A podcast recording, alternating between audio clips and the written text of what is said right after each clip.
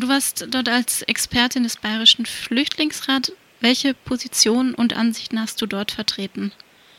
Uns äh, sind diese Lager in der Form, wie sie existieren, schon länger bekannt, weil es in Bayern seit 2015 diese Sonderlager eigentlich auch schon gibt. Mit 2018 wurden dann auch andere Erstaufnahmeeinrichtungen zu Ankerzentren. Die Situation hat sich aber eben nicht, also hat sich dadurch nicht verändert. Also vor allem sind schon seit 2015 bestehenden ähm, Sonderlagern wie Ingolstadt, Manching, Bamberg ist die Situation gleichbleibend schlecht. Die Leute kriegen dort eben keinen Schutz, ähm, den sie eigentlich beantragen, sondern ähm, sind vor allem mit Entrechtung, mit Isolation oder ähm, gewaltvollen oder einer Unterbringung konfrontiert, die eben gewaltfördernd ist.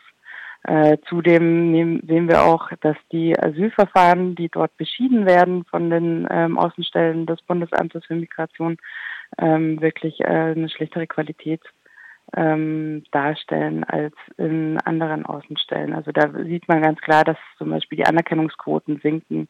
Das ist natürlich äh, eklatant, weil damit quasi, naja, eine Rechtssicherheit für die Leute, die dort untergebracht sind, einfach nicht bewerkstelligt wird. Ne? Also wenn, wenn mein Asylverfahren davon abhängt, wo ich gerade mein Asylverfahren beginne und wo ich, wo ich untergebracht bin, dann eben auch zu dem Zeitpunkt, dann ist das eben ein großer Missstand. Wir sagen eben, dass die ähm, angekündigte Beschleunigung, also in der Form nicht festgestellt werden kann, beziehungsweise wirklich die, die Zahlen, um die sich diese Asylverfahren beschleunigt haben, marginal sind und damit auch diese Art der Unterbringung in keinster Weise zu rechtfertigen. Also dann ist eben auch der Punkt, warum hat eine Beschleunigung von Asylverfahren was unbedingt mit der Kasernierung von Menschen in Lagern zu tun.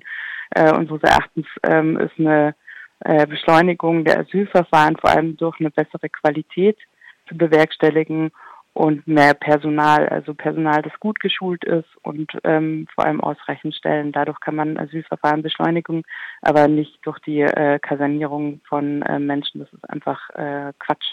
Da, da, da fehlt mir der Zusammenhang, der logische. Andere Expertinnen haben auch ähm, kritisiert, dass gerade für Kinder und traumatisierte Menschen diese Ankerzentren ein großes Problem sind. Ähm, warum ist das so? Solche großen Massenunterkünfte, wie es die Einkerzentren in Bayern sind, die ähm, sind eben Unterbringungen von Zwang und Gewalt. Also wenn ich jetzt äh, über Jahre oder Monate in einem Mehrbettzimmer untergebracht bin, ohne Rückzugsorte, ohne Privatsphäre, also die Zimmer können nicht abgeschlossen werden, Security-Personal kann da ständig rein. Ähm, die Leute werden von der Polizei zu Abschiebungen abgeholt. Die äh, Polizei kommt aber auch um mit Großrazzien in diese Lager rein gepoltert, um die Hausordnungen durchzusetzen, also quasi Wasserkocher und Kleinstvergehen und ausfindig zu machen.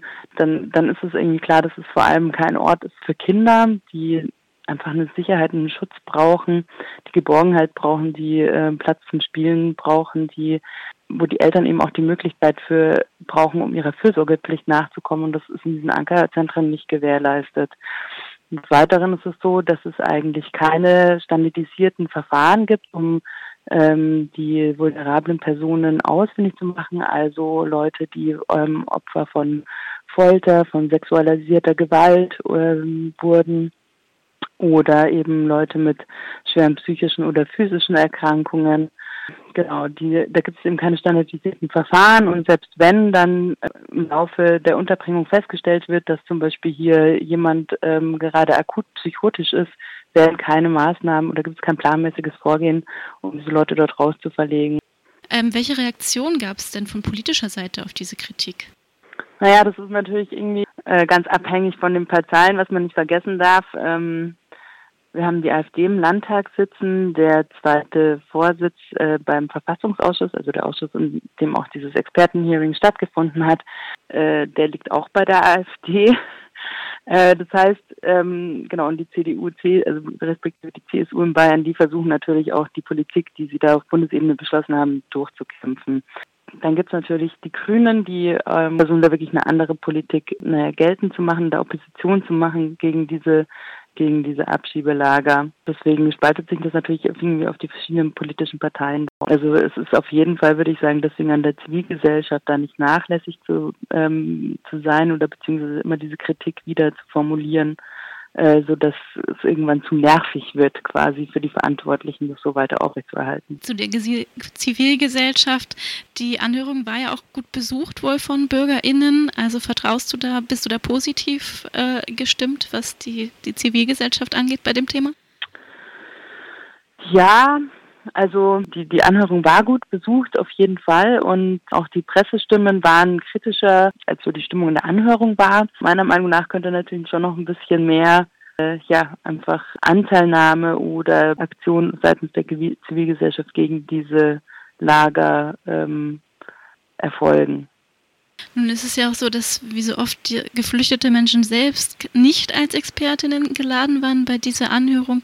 Warum nicht? Sind sie nicht die also, eigentlichen also, Expertinnen?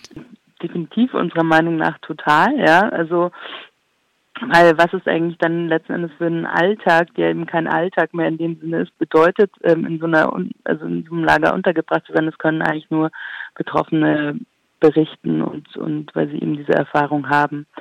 Bei dieser Expertenanhörung ist es so, dass die Parteien eben ihre Sachverständigen einladen können und da hat keine Partei quasi versucht, eine geflüchtete Person einzuladen. Aber möglich wäre das. Äh, per se ist es möglich, ja. ja. Der Bayerische Flüchtlingsrat hat ja auch einen Tag vor dem Hearing ein alternatives Expertinnen-Hearing organisiert. War euch da bereits bewusst, dass die Anhörung oder habt ihr vermutet, dass die Anhörung im Landtag eher enttäuschend ausfallen wird? Naja, uns war es eben wichtig, die Stimmen eben der wahren Expertinnen äh, laut werden zu lassen und denen eben auch einen Raum zu geben. Das auch in der Öffentlichkeit im zu signalisieren, da passiert gerade was, da wird wieder über Menschen gesprochen und über ihre Lebenssituation und die Menschen, die eigentlich diese Erfahrung machen, die werden dort nicht gehört. Das ist quasi der Punkt, dass man versucht, natürlich in die Öffentlichkeit auch wieder ähm, darauf zu stoßen. Hier gibt es die wahren Expertinnen, die hier sprechen. Und das sind die Bewohnerinnen. Hast du noch ein Fazit? Von meiner ganz persönlichen Wahrnehmung, ähm, also ich fand es auch sehr spannend, mal in so einem Sachverständigen Anhörung zu sitzen. Ähm, was ich doch bemerkt habe, ähm, war eben, dass es ein, ein, also dass es eben eine extrem trockene Angelegenheit auch sein kann. Es waren sehr viele juristische Sachverständige da, die eigentlich keinerlei, also oder wo viele jetzt keinen Zugang jemals zu so einem Ankerzentrum hatten. Das heißt, da wird dann wirklich äh, überlegt, wie lassen sich Menschen verwalten, wie äh, dieser und jener Paragraph äh, verstanden werden, welche, welche verschiedenen äh, Möglichkeiten von Rechtsauslegung sieht. Äh, da saß ich da ein bisschen fassungslos und dachte mir, naja, wir reden hier jetzt aber über Menschen und, und nicht über Zinnsoldaten und die, die man dann irgendwie anordnen kann, je nachdem, welche ja, Mittel man da irgendwie zieht und rechtliche Maßnahmen man da irgendwie veranlasst. Das fand ich irgendwie schon auch eine, eine herbe äh, Enttäuschung eigentlich.